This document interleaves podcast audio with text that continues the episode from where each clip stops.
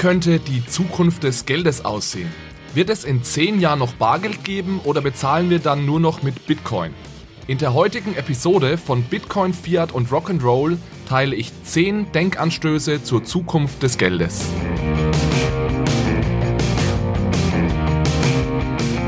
Hallo zusammen und herzlich willkommen zu einer neuen Episode von Bitcoin, Fiat und Rock'n'Roll.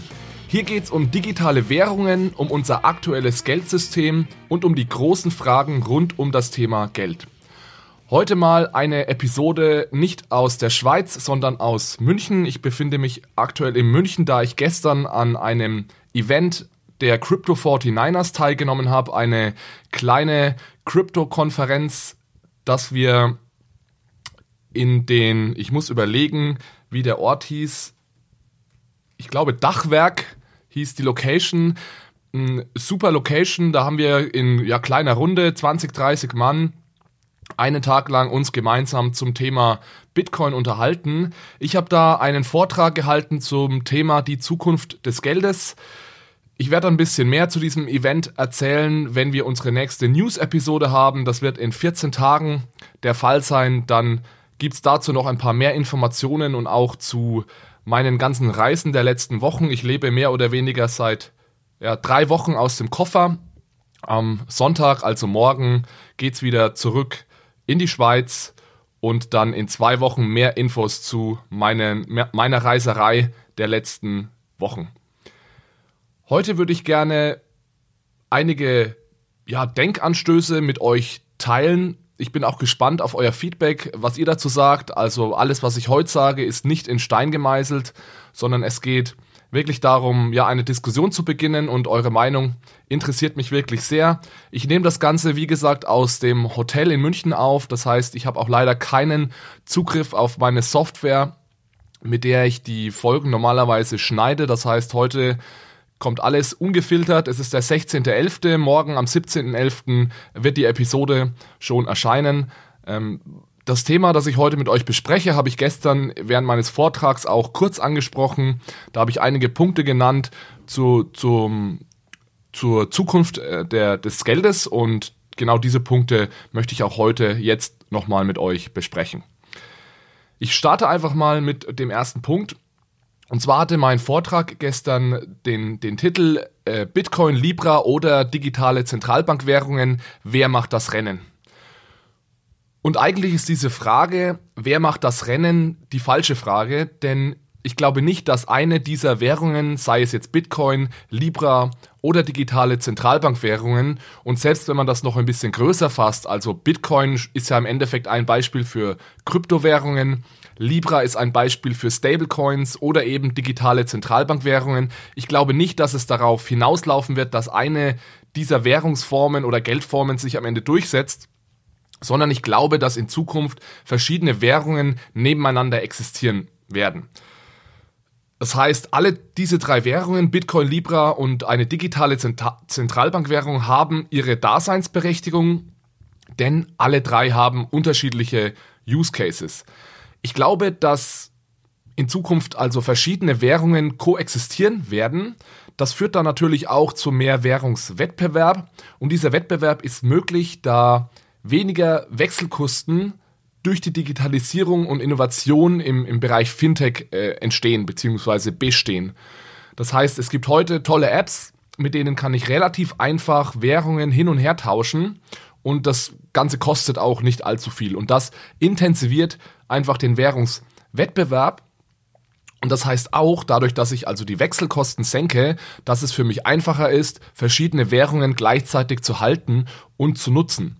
Und das bedeutet auch, dass einzelne Währungen nicht mehr notwendigerweise alle drei Funktionen des Geldes erfüllen müssen. Ihr könnt euch ja sicherlich erinnern, die drei Funktionen des Geldes sind immer Store of Value, Unit of Account und Means of Payment. Also ein Wertaufbewahrungsmittel, eine Recheneinheit oder Recheneinheitsfunktion und dann die Tauschmittelfunktion. Und ich glaube, dass in Zukunft, dadurch, dass das Hin- und Hertauschen einzelner Währungen so einfach möglich sein wird, es nicht mehr so wichtig ist, dass einzelne Formen des Geldes alle drei Funktionen gleich gut erfüllen können. Pardon. Das heißt, der zweite Punkt. diese drei Funktionen des Geldes werden entkoppelt und eventuell auch wieder neu zusammengefügt. Das heißt, verschiedene Währungen werden sich auf einzelne Funktionen spezialisieren. Es wird eventuell Nischenwährungen geben, die einzelne Funktionen besser erfüllen als andere. Und als klassisches Beispiel dafür können wir eigentlich gleich Libra nehmen, denn Libra ist ein extrem gutes Zahlungsmittel, vor allem wenn es darum geht, über Landesgrenzen hinweg zu zahlen. Allerdings ist Libra kein äh, kein sehr guter Store of Value. Also Libra ist kein sonderlich gutes Wertaufbewahrungsmittel, vor allem in westlichen Ländern, äh, wo man also Zugriff auf den Euro oder den US-Dollar hat, denn Libra hat einen Wechselkurs gegenüber dem Euro und dem US-Dollar. Das heißt, es gibt ein äh, Wechselkursrisiko. Und das ist keine gute Voraussetzung, um Libra als Wertaufbewahrungsmittel zu nutzen. Der dritte Punkt schließt so ein bisschen daran an, also der, der dritte Denkanstoß, den ich heute geben möchte. Es wird in Zukunft so sein, dass Währungsräume nicht mehr geografisch definiert sind, sondern es bilden sich digitale Währungsräume. Es gibt da ein tolles Paper, tolles wissenschaftliches Papier von Markus Brunnermeier und zwei Co-Autoren, James und Landau. Äh, von diesem Jahr, es ist noch gar nicht alt, ich glaube aus dem Juli diesen Jahres. Da sprechen sie genau diese, sie nennen es Digital Currency Areas an, also digitale Währungsräume. Es ist so, dass es in den Wirtschaftswissenschaften seit den 1960er Jahren schon das Konzept eines optimalen Währungsraums gibt. Das kommt von äh, Robert Mandel, also seit, seit über 50 Jahren äh, gibt es dieses Konzept schon und in diesen, in diesen optimalen Währungsräumen geht es, geht es darum, dass es sich für geografisch und wirtschaftlich eng verknüpfte Länder lohnen kann, eine gemeinsame Währung einzuführen. Und dieses Konzept könnte nach Meinung von Brunnermeier und Co-Autoren und auch meiner Meinung nach in Zukunft abgelöst werden von sogenannten digitalen Währungsräumen. Wir kommen also von optimalen Währungsräumen zu digitalen Währungsräumen. Und ein digitaler Währungsraum definiert sich eben nicht über diese geografische Nähe, sondern über eine gemeinsame Plattform, an die dieser Währungsraum gekoppelt ist. Es gibt da zwei Varianten dieser digitalen Währungsräume. Einmal gibt es digitale Währungsräume, die an das aktuelle Zahlungs- und Geldsystem gekoppelt sind, die aber untereinander nicht operabel, äh, inter, interoperabel sind. Das klassische Beispiel dafür sind in, in China Ant Financial, also das ist die, die, die äh, Firma, beziehungsweise die Firma ist Alibaba, aber Ant Financial hieß früher mal Alipay, also Alipay und Tencent, das äh, die Firma hinter WeChat. Das sind ja die zwei großen Zahlungsdienstleister in China. Die haben beide hunderte Millionen von Nutzer, aber untereinander sind sie nicht operabel, beziehungsweise interoperabel. Gleichzeitig bauen aber beide auf dem bestehenden Finanzsystem auf. Die zweite Version oder Variante eine, eines digitalen Währungsraums ist, wenn dieser digitale Währungsraum ein eigenes Zahlungsmittel emittiert, das sich von bestehenden Währungen unterscheidet. Und als Beispiel hierfür können wir wieder Libra benutzen. Libra ist zwar durch einen Basket an bestehende Währungen und auch Staatsanleihen ge geknüpft, aber trotzdem ist Libra eigen, eine eigene Unit of Account sozusagen, eine eigene neue Währung. Ansonsten ist es so, dass diese klassischen optimalen Währungsräume, die es also seit 50 Jahren gibt, und diese neuen digitalen Währungsräume eigentlich dasselbe Ziel verfolgen, nämlich Zahlungen oder viel allgemeiner wirtschaftliches Handeln soll effizienter gemacht werden, indem man Transaktionskosten abbaut. Es sollen also Wechselgebühren bzw. Zeitverzögerungen, die dadurch entstehen, dass man ständig Geld oder Währungen hin und her wechseln muss, diese Kosten sollen minimiert oder abgebaut werden. Das war Punkt Nummer drei. Kommen wir zum Punkt Nummer vier und da geht es jetzt um Bitcoin. Ich glaube nämlich, dass sich Bitcoin nicht als Zahlungsmittel durchsetzen wird. Ziel der Bitcoin-Maximalisten oder der Bitcoin-Fans ist es ja, dass Bitcoin unsere Fiat-Währungen als bevorzugtes Zahlungsmittel ersetzen soll. Es sind sich, denke ich, fast alle einig, dass das nicht mit dem Bitcoin Base Layer funktionieren kann. Also die Bitcoin Blockchain, das Base Layer, ist zu ineffizient und es ist zu teuer und energieaufwendig, um dort wirklich äh, alle kleinste Zahlungen äh, abzuwickeln.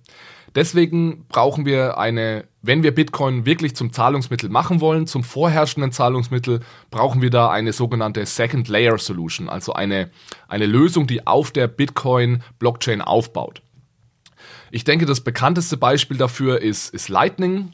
Lightning ist genau eine solche Second Layer Solution und Lightning ermöglicht eben mehr oder weniger eine unbegrenzte Skalierung. Also extrem vereinfacht gesagt bedeutet Lightning, dass wir Transaktionen außerhalb der Blockchain abwickeln, zum Beispiel hunderte, tausende Transaktionen tätigen und dann nur zum finalen Settlement, falls überhaupt nötig, auf die Blockchain zurückgreifen. Das heißt, du und ich, wir können einen sogenannten Payment Channel, einen Zahlungskanal eröffnen, der ist nicht auf der Blockchain, sondern ähm, off Blockchain und können da Zahlungen hin und her schieben. Und nur wenn wir wirklich das finale Settlement haben wollen, dann bringen wir diese einzelne eine Transaktion wieder äh, zurück auf, den, auf die Base Layer Blockchain. Das ist ein extrem interessantes Konzept, das allerdings noch in den Kinderschuhen steckt und auch einige Nachteile hat. Aber Lightning oder ähnliche Lösungen sind, wie gesagt, die Voraussetzungen dafür, dass Bitcoin überhaupt erstmal die, die technischen Voraussetzungen erfüllt um ein funktionierendes und auch dominierendes Zahlungsmittel zu werden. Ich glaube trotzdem, also selbst wenn Lightning implementiert werden würde und perfekt funktionieren würde, glaube ich nicht, dass Bitcoin in absehbarer Zeit zum vorherrschenden äh, Zahlungsmittel wird. Ich muss dazu sagen, ich sehe natürlich die Argumente der Bitcoin-Maximalisten und sie haben sehr gute Argumente, aber aktuell fehlt mir noch so ein bisschen die Vorstellungskraft, wie sich Bitcoin tatsächlich gegen das staatliche Geldmonopol durchsetzen sollte. Denn eines ist auf jeden Fall sicher, keine neue Form des Geldes kann skalieren ohne implizite oder sogar explizite Zustimmung der Regierungen. Das heißt, Bitcoin kann zwar nicht verboten werden, also ich kann nicht die Bitcoin-Blockchain abstellen oder dicht machen, aber ich kann als Staat natürlich die Zugangspunkte beziehungsweise die Übergangspunkte von Bitcoin in unser Fiat-Geldsystem, die kann ich beschränken oder kappen. Also als Staat habe ich sehr wohl die Macht, den Umtausch von Bitcoin zu Fiat-Währungen, beziehungsweise in die andere Richtung von, von Fiat-Währungen in Bitcoin zu erschweren oder sogar zu verhindern. Und äh, darüber hinaus kann ich natürlich als Staat auch einfach Banken und Firmen verbieten, Bitcoin anzunehmen, beziehungsweise Bit, äh, Preise in Bitcoin zu notieren. Und somit könnte Bitcoin dann zwar als Nischen- oder Parallelwährung mehr oder weniger im Untergrund existieren, es würde sich aber niemals als führendes Zahlungsmittel durchsetzen, solange sich, wie gesagt, die Regierung dagegen ausspricht. Eines müssen wir uns aber klar machen, wir leben ja Gott sei Dank in einer Demokratie und wenn es die Mehrheit der Menschen einfordert, dass wir unser Zahlungssystem auf Bitcoin aufbauen, dann würde es früher oder später wohl auch dazu kommen. Wahrscheinlich eher später als früher, denn die Mühlen in der Politik malen, äh, wie wir wissen, eher langsam, vor allem auch wenn es um Geldpolitik geht. Das ist ja ein sehr konservativer Bereich, aber Fakt ist auch, langfristig können Regierungen in einer Demokratie nicht am Willen des Wahlvolkes vorbeiregieren. Das heißt, wenn du davon überzeugt bist, dass Bitcoin als Zahlungsmittel oder dass Bitcoin das Zahlungsmittel der Zukunft sein sollte, dann ist es wahrscheinlich der beste Weg, zuerst deine Mitmenschen zu überzeugen, anstatt zu versuchen, die Regierung zu überzeugen. Und ich denke, das ist ja auch genau das, was die meisten Bitcoiner machen wenn du jetzt kein Bitcoiner bist, äh, aber einen Bitcoiner zum Freund hast, dann ist dir das eventuell auch, äh, auch bekannt, denn Bitcoiner sind ja bekannt dafür, dass sie sehr viel und sehr oft über das Thema Bitcoin reden. Vielleicht verstehst du das jetzt ein bisschen besser vor dem Hintergrund, dass sie wirklich äh, intrinsisch davon überzeugt sind, dass Bitcoin einfach unser äh, Zahlungsmittel, äh, präferiertes Zahlungsmittel ähm, werden sollte. Also, und wie gesagt, die Bitcoiner haben auch extrem gute Argumente dafür und vielleicht hörst du beim nächsten Mal einfach ein bisschen, bisschen genauer zu, denn das Thema ist meiner Meinung nach wirklich äh, faszinierend. Das ist schon fast so ein bisschen wie bei Vegetariern und, und Veganern, denen wird ja auch immer nachgesagt, dass sie äh, zu oft versuchen, ihre Mitmenschen zu bekehren, aber auch bei nervigen Veganern äh, ändert ja ändert das nichts an der Tatsache, dass sie wahrscheinlich die besseren Argumente auf ihrer Seite haben. Und wahrscheinlich nervt es uns auch genau deswegen so, weil wir genau wissen, dass, dass sie eigentlich recht haben. Aber heute geht es ja nicht um Veganer, sondern um die Zukunft des Geldes. Und ich habe noch einen Punkt zu Bitcoin, das ist unser, unser Denk- oder mein Denkanstoß Nummer 5 heute. Denn obwohl ich nicht glaube, dass Bitcoin in absehbarer Zeit zum dominanten Zahlungsmittel wird, so glaube ich trotzdem, dass es sich als neue Assetklasse etablieren wird. Also Punkt Nummer 5, Bitcoin wird sich als neue Assetklasse etablieren und Bitcoin wird somit auch einen Wert haben.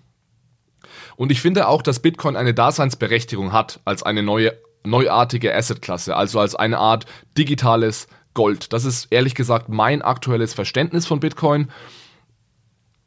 Es ist so, Bitcoin, weil es dann natürlich immer darum geht, woher hat Bitcoin seinen Wert und das ist eine absolut äh, valide Frage. Da habe ich auch keine perfekte Antwort. Ich denke, es hat einen Wert, weil wir ihm einen gewissen Wert äh, zuordnen. Fakt ist aber auch, dass die, die Technologie, die hinter Bitcoin steckt, also ganz explizit die, die Bitcoin-Blockchain, ist, ist einfach wirklich genial. Und das ist etwas Neues, das noch nie, noch nie da war. Ja? Und je länger man sich mit der Technologie beschäftigt oder mit, mit Bitcoin beschäftigt, desto mehr merkt man, wie genial diese Idee äh, eigentlich ist. Und das merkt man auch daran, dass Geld ja nicht der einzige Use Case für die äh, Blockchain-Technologie ist. Also ich glaube weder, dass Blockchain noch Bitcoin in irgendeiner Weise vorübergehende Phänomene sind, sondern dass wir an beidem noch lange unseren Spaß haben werden. Das Witzige ist ja, dass es mittlerweile eigentlich nicht mehr umstritten ist zu behaupten, dass Blockchain nicht mehr verschwinden wird. Das war vor einigen Jahren auch noch anders. Gleichzeitig, gleichzeitig ist aber der Anteil derjenigen, die fest davon überzeugt sind, dass Bitcoin nicht mehr verschwindet, die ist relativ gering. Ich gehöre da auch dazu. Ich glaube nicht, dass Bitcoin verschwindet, aber ich gehöre da zur absoluten Minderheit. Ich bin aber auch überzeugt davon, dass sich das in den kommenden Jahren noch ändern wird und dass wir dann genauso wie wir jetzt davon ausgehen, dass die Blockchain bleibt, in einigen Jahren davon ausgehen werden, dass Bitcoin bleibt. Kommen wir zum Punkt Nummer 6. Hier geht es jetzt um Libra und zwar glaube ich, dass Libra kurz- und mittelfristig Verwendung für internationale Zahlungen finden wird und vor allem auch dafür, den Menschen ohne Zugang zum Finanzsystem einen solchen Zugang zu gewähren. Also Libra hat einen ganz klaren Use Case und das sind internationale Zahlungen und Bank the Unbanked. Also schaffe einen Zugang zum Finanzsystem für Menschen, die diesen Zugang aktuell nicht haben. Libra ist oder was kein Use Case von Libra ist, sind inländische Zahlungen, vor allem in Industrienationen. Libra, und das habe ich vorhin erwähnt, ist auch kein Store of Value, also kein Wertaufbewahrungsmittel in Industrienationen. Es ist viel effizienter in Euro oder US-Dollar, beziehungsweise auch günstiger, in Euro und US-Dollar inländische Zahlungen zu tätigen, als mit Libra. In Entwicklungsländern könnte das ein kleines bisschen anders sein, denn wenn ich natürlich eine sehr instabile heim heimische Währung habe, dann kann ich mir über Libra diese Stabilität natürlich importieren, denn ich halte ja indirekt einen Basket aus Euro und US-Dollar. Libra könnte aber auch, was diese internationalen Zahlungen anbelangt, eine große Konkurrenz von digitalen Zentralbankwährungen erhalten. Da geht es ja vor allem in die Richtung, wir kennen diese, diese Speech, die, die ähm, Rede von Mark Carney, die er in Jackson Hole gehalten hat. Das habe ich, glaube ich, schon mal erwähnt, wo er ja gesagt hat, hey, Zentralbanken, es ist der, der Mark Carney ist der Chef der Bank of England, also der britischen Zentralbank, und Jackson Hole ist das wichtigste und größte Treffen der Zentralbanker. Und auf, auf diesem Treffen hat er eben gesagt, wir brauchen eine internationale digitale Zentralbankwährungen, um internationale Zahlungen effizienter abzuwickeln. Also da könnte Libra tatsächlich Konkurrenz bekommen wo Libra immer einen großen Vorteil haben wird gegenüber Central Bank Digital Currencies, also diesen digitalen Zentralbankwährungen, das ist die, die, die Tatsache, dass sie den Menschen ohne Zugang zum Finanzsystem einen solchen verschaffen wollen. Um Libra nutzen zu können, braucht man im Endeffekt einfach nur ein Smartphone, ein 40 Dollar Smartphone und einen Internetzugang. Und dann kann es losgehen. Und dadurch ermöglicht Libra eben noch mehr Menschen einen Zugang zum Finanzsystem, als es das klassische Bankensystem kann. Reden wir noch ein bisschen weiter über digitale Zentralbankwährungen. Das ist mein Punkt Nummer 7, denn ich glaube, dass langfristig digitale Zentralbankwährungen als Gewinner vom Platz gehen würden. Ich, äh, werden. Ich glaube, dass digitale Zentralbankwährungen langfristig die Nase vorn haben. Es kommt bei diesen Währungen einfach ganz extrem darauf an, wie sie ausgestaltet sind. Wir können jetzt mal ganz grob diese digitalen Zentralbankwährungen anhand von zwei Dimensionen unterscheiden. Und zwar gibt es die Zentralbankwährungen, die direkt bei der Zentralbank verwaltet werden, das heißt auf den, auf den Accounts der Zentralbank oder Zentralbankwährungen, die auf der Blockchain laufen. Und die zweite Dimension ist die Frage, wer hat den Zugriff? Also es gibt die Zentralbankwährungen, zu denen haben nur Banken Zugriff und es gibt die Zentralbankwährungen, zu denen hat jeder Zugriff, also auch du und ich. Also wir haben hier die Auswahlmöglichkeit zwischen Blockchain, ja oder nein, und Wholesale versus Retail. Also Wholesale bedeutet nur Banken haben Zugriff, Retail bedeutet, wir alle dürfen diese Währung nutzen.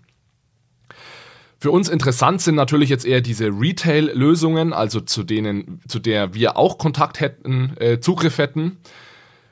Deswegen würde ich mich mal auf diese diese Beispiele beschränken. Das heißt, wir haben jetzt eine Zentralbankwährung, zu der jeder Zugriff hat. Jetzt ist nur noch die Frage, sollte diese Zentralbankwährung direkt bei der Zentralbank in den Accounts verwaltet werden oder sollten wir versuchen, diese Zentralbankwährung auf die Blockchain zu packen?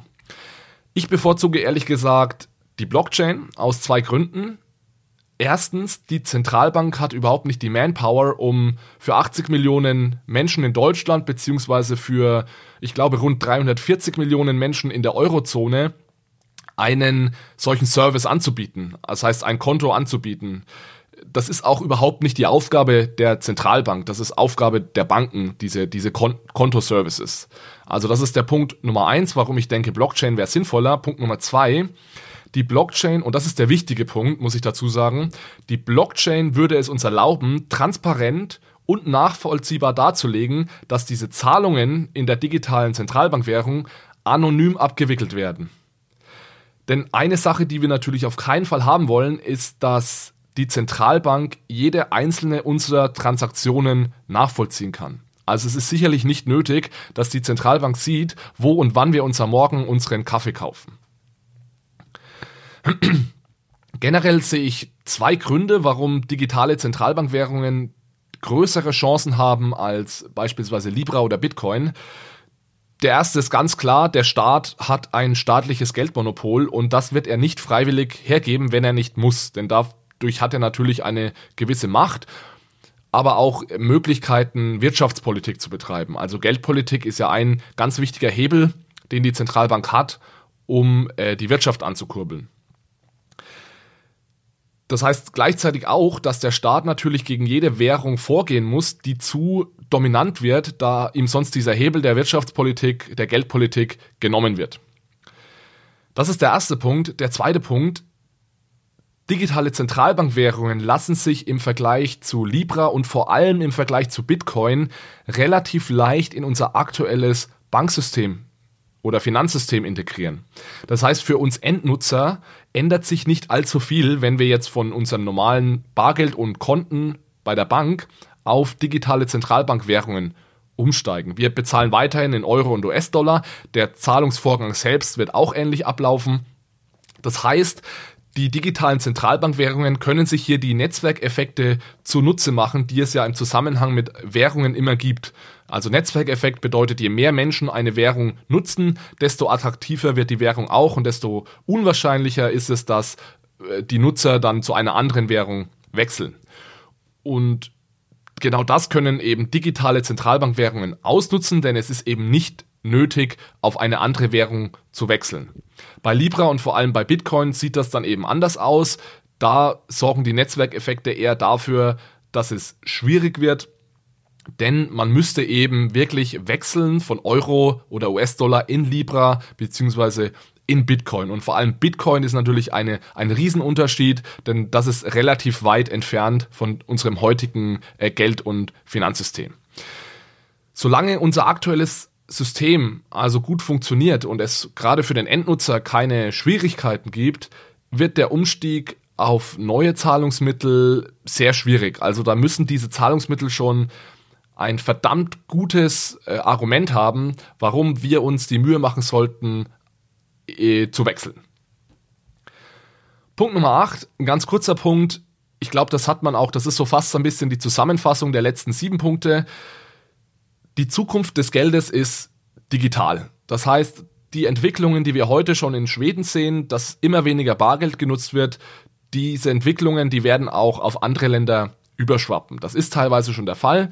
Ich bin davon überzeugt, dass wir in wenigen Jahren oder sagen wir mal in, in wenigen Jahrzehnten fast überhaupt kein Bargeld mehr benutzen. Ähm, ich kann jetzt nicht sagen, ob das in fünf Jahren der Fall sein wird oder in zehn oder in zwanzig. Aber ich kann mir nicht vorstellen, dass wir immer noch Scheine und Münzen mit uns herumtragen in 20 oder 30 Jahren. Das heißt aber nicht, dass ich eine solche Entwicklung gutheißen würde oder das gut finden würde. Und das ist jetzt mein neunter Punkt. Ich glaube zuerst mal, dass Bargeld jetzt in der näheren Zukunft nicht verschwinden wird. Aber ich habe gerade gesagt, es wird irgendwann verschwinden. Und wenn es verschwindet, dann müssen wir vorbereitet sein. Das ist Punkt Nummer 9. Bargeld erfüllt extrem wichtige Aufgaben. Und zwar als ein anonymes Transaktions- und auch Wertaufbewahrungsmittel. Falls Bargeld also tatsächlich irgendwann verschwindet, müssen wir uns über einige wichtige Dinge Gedanken machen. Zum Beispiel, wird es weiterhin möglich sein, anonym Transaktionen zu tätigen. Ja, wenn Bargeld mit, wenn Bargeld beispielsweise mit Bitcoin ersetzt wird, dann müssen wir uns an der Front keine Gedanken machen, denn dann wäre diese, diese anonyme Zahlweise oder pseudonyme Zahlweise zumindest mal abgesichert. Die Wahrscheinlichkeit, dass das passiert, ist aber natürlich extrem gering. Viel wahrscheinlicher ist es, dass eine digitale Zentralbankwährung übernehmen wird, und dann müssen wir eben ganz genau hinschauen, wie diese Zentralbankwährung ausgestaltet ist und vor allem wer wie und wann Einsicht auf unsere Zahlungen hat. Selbst wenn wir aber jetzt eine perfekt designte digitale Zentralbankwährung hinbekommen würden und wirklich Anonymität garantieren könnten, dann wäre es immer noch so, dass der Staat, dadurch, dass es kein Bargeld mehr gibt, negative Zinsen durchsetzen könnte. Das heißt, das gesetzliche Zahlungsmittel, was früher mal Bargeld war, hätte negative Zinsen. Wir würden also Geld verlieren, wenn wir dieses Geld halten und somit wäre das gesetzliche Zahlungsmittel also kein Wertaufbewahrungsmittel mehr. Das heißt, das Geld würde eine sehr wichtige Funktion verlieren. Das Problem, das ich damit habe, ist, dass wahrscheinlich zuallererst die, die Ärmsten darunter leiden würden, also die mit dem geringsten Vermögen, da die einfach am, diejenigen am wenigsten die Möglichkeit haben, in Alternativen zu investieren. Und dann kommen wir zum letzten Punkt. Der letzte Punkt besagt, dass wir in Zukunft nicht mehr nur mit Geld bezahlen werden, sondern auch mit unseren Daten. Teilweise bezahlen wir jetzt schon mit unseren Daten, aber meistens ohne es zu merken. Beispielsweise nutzen wir Dienste wie Facebook oder verschiedene Dienste von Google, nur scheinbar kostenlos, denn die Unternehmen sammeln ja kräftig unsere Daten und verdienen damit eine Menge Geld. Ich glaube und hoffe, dass wir in Zukunft mehr Kontrolle über unsere Daten erhalten und dann selbst darüber entscheiden können, wann und wo wer Zugriff auf unsere Daten hat. Dieser Tausch Daten gegen Dienstleistungen wird also sehr viel bewusster, als er heute ist. Das gilt für Facebook genauso wie für ganz normale Einkäufe. Also auch das kennt ihr ja bereits. Wer eine Payback-Karte besitzt, der bekommt einen Teil des Umsatzes, den er macht, in Form von Prämien wieder zurück. Es gibt überall äh, Loyalty-Programme, bei denen du deine Daten im Endeffekt gegen Preisnachlässe eintauschst. Das Problem ist, dass vieles dieser Dinge, viele dieser Dinge unterbewusst ablaufen, beziehungsweise unbewusst. Und das Problem ist auch, dass wir hier den, völlig den Überblick verlieren, wer welche Daten von uns besitzt. Ein zweites Problem ist auch, dass diejenigen, die unsere Daten besitzen, damit jetzt immer mehr anstellen können, da ja die Analysemethoden rund um künstliche Intelligenz und Big Data immer ausgefeilter werden. Das heißt, es reichen immer weniger Daten, um immer mehr über uns zu wissen. Deswegen hoffe ich, dass wir in Zukunft, dass wir es in Zukunft hinbekommen, äh, die Macht über unsere Daten zurückzubekommen und dann selbst viel bewusster entscheiden können, wem wir welche Information zur Verfügung stellen. Gut, belassen wir es mal dabei. Zum Abschluss nochmal ganz kurz alle 10 Denkanstöße im Schnelldurchlauf. Nummer 1. Wer macht das Rennen ist die falsche Frage. In Zukunft werden verschiedene Währungen nebeneinander existieren. Nummer 2. Die drei Funktionen des Geldes, also Store of Value, Means of Payment und Unit of Account, werden entkoppelt. Es wird Spezialisierung auf einzelne Funktionen geben und dadurch wird es auch Nischenwährungen geben. Drittens, es werden digitale Währungsräume entstehen, die nicht mehr geografisch definiert sind, sondern eher an Plattformen gebunden sind. Viertens, Bitcoin wird sich nicht als Zahlungsmittel durchsetzen. Fünftens, Bitcoin wird als neue Assetklasse weiter bestehen und als solche auch einen Wert haben, also eine Art digitales Gold. Sechstens, Libra wird kurz- und mittelfristig Verwendung für internationale Zahlungen finden und auch Menschen ohne Zugang zum Finanzsystem diesen Zugang ermöglichen. Siebtens, langfristig haben wahrscheinlich digitale Zentralbankwährungen die größte Chance, sich durchzusetzen. Achtens, die Zukunft des Geldes ist digital. Neuntens, selbst wenn die Zukunft des Geldes digital ist, wird es Bargeld jetzt erstmal noch eine Zeit lang geben. Und wenn es verschwindet, dann müssen wir genau aufpassen, durch was wir Bargeld ersetzen und müssen uns ganz genau über die Konsequenzen Gedanken machen. Und last but not least, zehntens, wir zahlen in Zukunft nicht mehr nur mit Geld, sondern noch mehr und noch expliziter, als wir es heute tun, mit Daten. Lasst mich gerne via Twitter, LinkedIn, E-Mail oder sonst wo wissen, was ihr von diesen Punkten haltet, ob ihr das genauso seht wie ich oder anders.